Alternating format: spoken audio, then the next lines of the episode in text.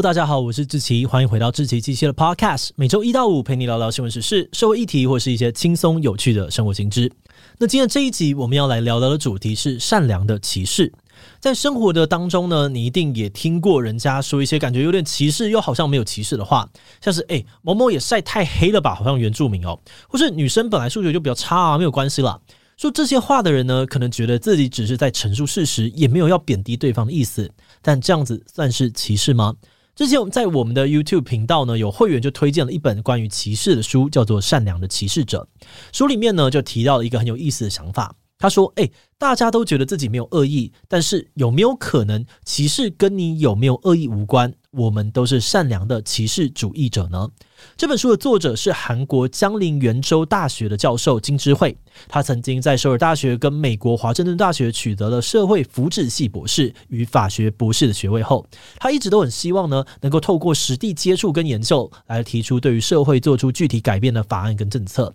而这本书的内容呢，就是在介绍改变之前最重要的一步，也就是搞清楚这个社会到底哪里有问题。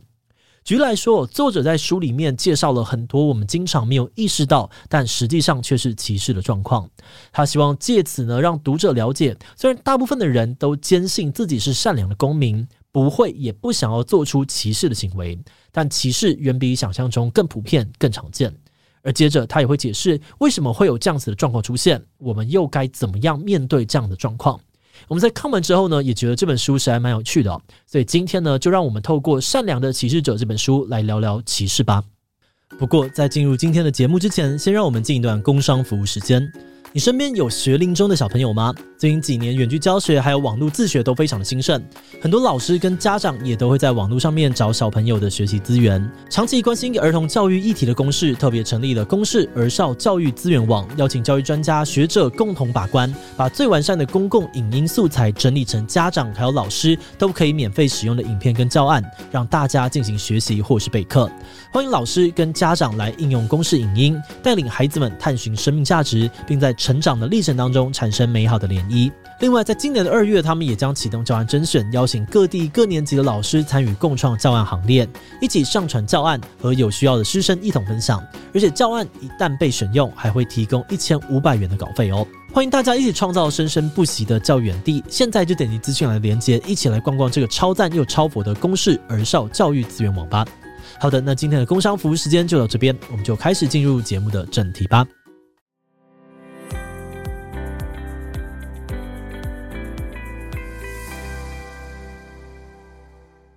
这本书的一开始，作者讲了一个男性自杀事件的社会新闻。在这个时间里面，自杀的男性认为自己是被歧视的社会弱势，所以才一步一步酿成了后来的悲剧。作者就提到说，其实这种想法并不是个案。在目前的韩国社会里面呢，有很多的男性认为专为女性制定的政策是对于男性的逆向歧视。也因为这个样子哦，目前韩国男女之间的对立也越来越严重。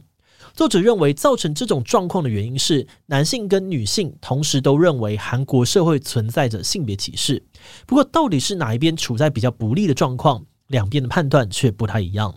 而且，这样子的矛盾呢，不止出现在男女生之间，像是韩国人跟新住民、异性恋跟同性恋、不同族群之间的冲突，常常都是因为这样子而产生的。那些站在多数人通常会觉得说，政府对于少数族群保障措施啊，或者法律是对于多数群体的逆向歧视。他们的论点是，过去那些针对少数族群的歧视，现在大部分都已经被解决了。现在政府还一直推出各种帮助少数族群的政策，反而是变成对于多数群体的不当歧视。譬如说，觉得男性已经被逆向歧视的人，就常常会韩国都女性当总统了，国家考试女性及格的比例很高等等案例来说明韩国女性的地位很高，韩国已经没有性别歧视了。这个乍听之下蛮有道理的，可是作者呢在书中就提供了韩国劳动部发表的数据，这个数据指出，在韩国女性的平均薪资呢只有男性薪资的六十五 percent。而另外，从韩国政府成立的七十年来，虽然曾经出现过一位女性总统，但只等、五等以上的国家公务员里面呢，女性人数的比例只占不到二十 percent。作者觉得，这些客观的数据都很清楚的呈现，一些韩国女性的地位可能有改善，但普遍来说，大部分韩国女性都还是属于弱势的。而在这种状况之下呢，政府推出一些保障女性的政策，应该是合理的。嗯，但女性是弱势，又为什么会有这么多的韩国男性觉得自己被压迫，感到很不舒服呢？作者认为哦，一方面可能是因为处境比较好的女性，通常更容易得到各种讨论跟曝光，相对之下比男性更容易引起注目。就像是选出一个女总统，大家都会大力的宣扬她的性别，但是选出男总统就好像是理所当然的事情，不会对她的性别有什么讨论。那因为少数的女性格外被关注哦，所以会让不少人产生错觉，好像女性的处境都已经改善了。而除此之外呢，另外一个造成这种错觉的关键因素是社会的不平等情况，并不是平均分配的。白话来说，他们会认为你们讲的跟我所感觉到的完全不一样。比如，虽然客观数据说男生的平均薪资比较高，但总不可能每一对交往中的男女都一定是这样子。如果有个男生明明赚的比女朋友少，却还是被社会期待说男生约会应该要请客，他可能就会觉得有压力。但光是这类的案例，算不算是歧视男性或者是歧视多数呢？作者虽然没有立刻给出回应哦，但他在书中提到了另外一个概念，让读者思考歧视的问题，那就是平凡的特权。通常讲到特权两个字，你直觉会想到的就是专属于上层阶级或者是少数人才有的权利。譬如说，有钱的人可以买头等舱，坐私人飞机，享受高级的服务；又或者是有些人可以透过人脉、靠人情得到更好的工作机会等等。但作者认为，哦，特权其实是一个相对的概念，它有可能以非常优微的形式存在。举例来说，你曾经想过，就连可以搭客运，可能也是一种特权吗？听起来有点奇怪，因为客运就是人人可以搭的，啊只要买得起票就好了，算什么特权呢？但是对于轮椅使用者来说，客运如果无法放轮椅，就算他们买了票，却还是一样无法搭车。所以对他们来说呢，搭客运其实就是一种他们没办法拥有的特权。而另外一个经典的案例就是结婚，社会中的大多数人呢，并不会认为可以结婚是种特权。但是对于同性恋者来说，如果法律保障的结婚权益里面并不包含同志族群，那对他们来说，可以结婚这件事情就是一种难以享有的特权。所以在作者的定义里面，特权指的就是有些人可以享有，有些人不能享有的机会。他认为这些特权之所以很难察觉，是因为对于大部分的人来说，这些机会是理所当然的，他不用做任何的努力就可以得到。而且他身边绝大多数的人呢，也都跟他一样，可以轻易的享有这种特权。所以通常呢，就要等到社会改变，或是自己的处境不一样了，他们才会察觉到哪里怪怪的。比如说，当有人提出争取同性婚姻的法案时，我们才意识到，哎，原来结婚也可能是一种特权。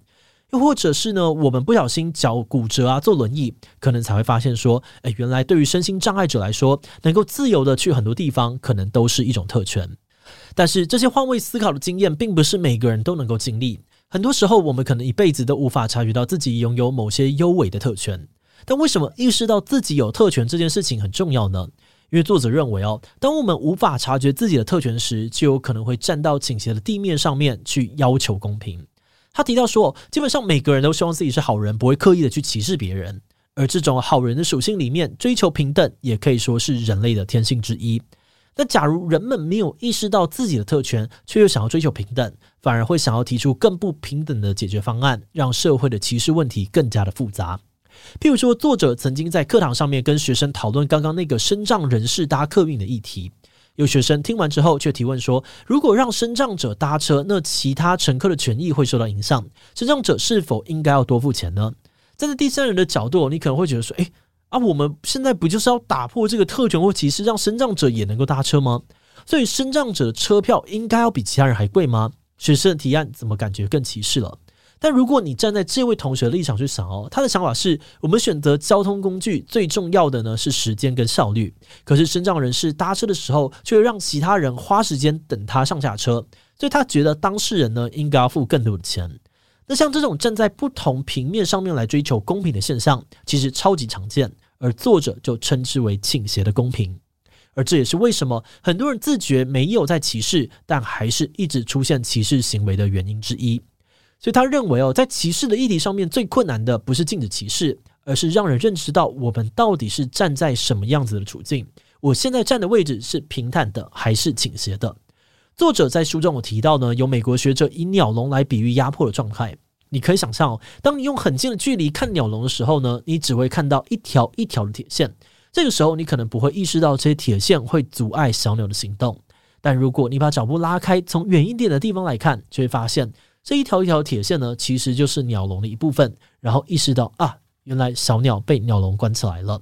而在我们的日常生活里面呢，就有很多这种需要退几步才能够看到的鸟笼。没有看到的全貌的话呢，问题通常就很难被解决。